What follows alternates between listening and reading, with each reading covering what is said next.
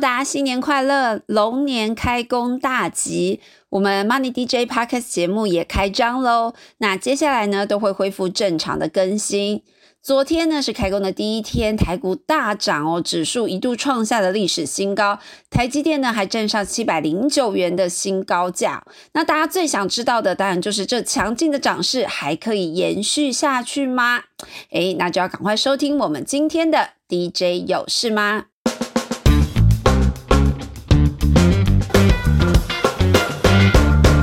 首先呢，从美股开始。那从一月开年以来呢，美股是持续的大涨哦，看回不回。最主要原因当然是受惠美国这个 GDP 成长的数字是优于预期的。那后市还能不能够维持这样强劲的涨势呢？我们这次是访问到永丰金证券的分析师，他认为呢，拆解核心 CPE 或是刚公布的核心 CPI 数据，其实都显示出核心通膨呢持续降温的趋势已经成立了。而且呢，如果你仔细拆分美美国 GDP 各大项目来看，其实民间消费呢依旧是稳健的增长。那此外呢，去年企业建厂跟软体的投资也是大幅的成长中，所以这也显示私人部门投资项目是没有问题的。更甚的是，去年呢企业已经打消完库存，今年可能就要回补库存，因此还能够贡献今年 GDP 持续正成长。因此，他认为呢，在降息的趋势确立之下，而且美国经济仍然持续成长中，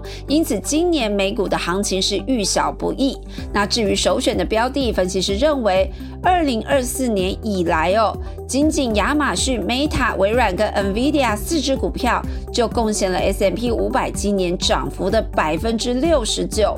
所以呢，科技类股应该还是今年主流，那其中 AI 更将是未来几年主流中的主流。接着进入我们台股下周大事，龙年正式开工喽，所以是从今天开始活动就满档。首先呢，十六号周五的中午，和泰车要举行新春记者会，主线记者分析，以整体车市来说呢，今年销售面目前看起来并不会比去年乐观。这场记者会就要看公司对整体车市的展望，但是和泰车本身的营运应该还是不会比去年差。另外呢，晚上也就是十六号晚上，亿联集团将要举办春酒，包括以碳钢为主的叶辉、不锈钢厂、叶联、叶兴都会在这个春酒上发表对后市的看法。那主线记者就分析。碳钢单嘎厂去年整体的表现不佳，但是去年第四季就已经看到回温，今年整体看起来市况也不会比去年差。那至于不锈钢方面，则还没有明显回温的迹象。至于十七号补班日，红海要举行开工的这个团拜，董事长刘阳伟应该会出来主持祭祀哦，但是不确定会不会受访。但主线记者表示，公司对今年营运展望的基调在尾牙就谈得很清楚。那预期今年 AI 服器的动能依然很强劲。至于其他消费性产品，就比较容易受到国际情势跟总体经济的影响。整体来看，今年全年营收是较去年微幅成长。下周来看，台股大事也不少。半导体方面，IC 设计厂会接连举行法说会，拿智源开第一炮。他们呢，在去年下半年，公司就接获两个先进封装的案子，并且呢，在前阵子也宣布要并购美国的老牌先进制程 IP 公司哦。所以目前看来，第一季的业务稳定，那全年先进制程跟先进封装会是新的成长动能。再来是天宇的法说，那第一季是面板厂淡季减产，会影响驱动晶片的出货量。不过公司将在第二季量产 AMOLED 的产品，后续出货动能有机会逐季成长。另外，翼龙也要举行法说，公司今年的订单有机会随着笔电需求微幅成长。那公司先前也有透露正在研发智慧交通的产品，也待后续量产的新消息。至于周五会有励志的法说，公司今年呢，除了笔电市场的成长之外，励志在 SPS 产品也切入新一代伺服器、资料中心跟 GPU 平台，会是今年新的动能。那至于机体方面，下周有南亚科媒体春酒，主线记者分析，那因为 AI 的刺激，还有 DDR4 跟 DDR5 的转换，以及之前呢需求太低的中国手机，今年会呃这个需求增长，所以整体来说呢，公司是看好今年将会回到成长的轨道，那损益也有机会逐季改善。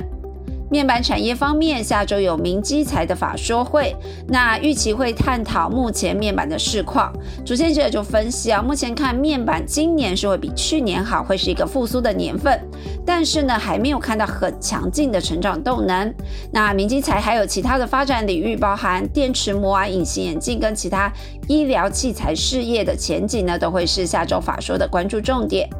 那生技医材厂方面，下周有长盛的参序。主线记者分析，公司今年营收还是有机会继续的成长创高，但市场关注度较高的还是在 CAR-T 的基因修饰，那会落在实体肿瘤的临床进度，那这将是公司下阶段最主要的成长动能。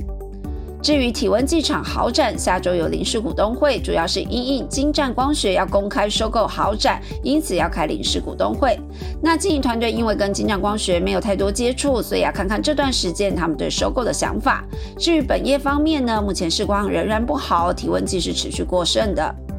船产方面呢，成衣厂下周有巨阳要举行春酒，公司目前上半年的订单都已经掌握喽，对 Q1 的看法是乐观的，整体上半年出货量是有十趴以上的成长。那至于下半年订单还不是很明朗，但目前看美系客户的需求回笼是很明显的，日系客户展望也很佳，所以今年整体的市场复苏会是全面性的。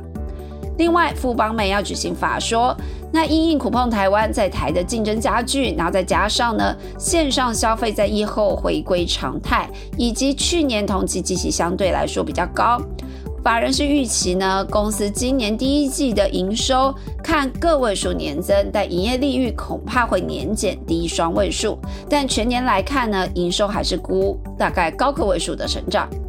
而米斯特也将举行上柜前的业绩发表会，公司去年营收年增四十七 percent 啊，EPS 三点四九元是创下疫情以来的新高。公司今年还要再展店二十五到三十家，并且再建立一到两个品牌，因此营运动能会持续累积，今年全年的营收获利都要拼双位数的成长。电信商方面，中华电信下周举行媒体春酒，公司去年是交出获利略优于财测的成绩，今年则预估营收成长。不过固网跟无线宽频持续投资，预估今年获利会持平二零二三年表现。远传下周的董事会预期会释出二零二四年的财测，那市场是预期远传并入亚太电之后，营收 Avid 都会较二零二三年成长，不过获利动能会因为整并初期的支出影响呢，要再重现这二零二三年获利增长将近两成这样子的幅度哦，恐怕难度比较高。至于群益证下周也有参序，那展望今年呢？群益投顾是统计，联总会停止升息后，跟美国总统大选的美股走势，通常都会是一涨难跌，所以乐观期待美股会再创新高，也看好债券市场在降息循环启动之下呢，也有机会迎来多头年。最后是和润要举行媒体春酒，公司去年营收成长超过二十五 percent 哦，不过受到升息的冲击，获利成长幅度较低。那今年来看，和润会加速在充电桩、太阳能暗场这些再生能源暗场的开发跟投资，那力求它的业务触角要多元化布局。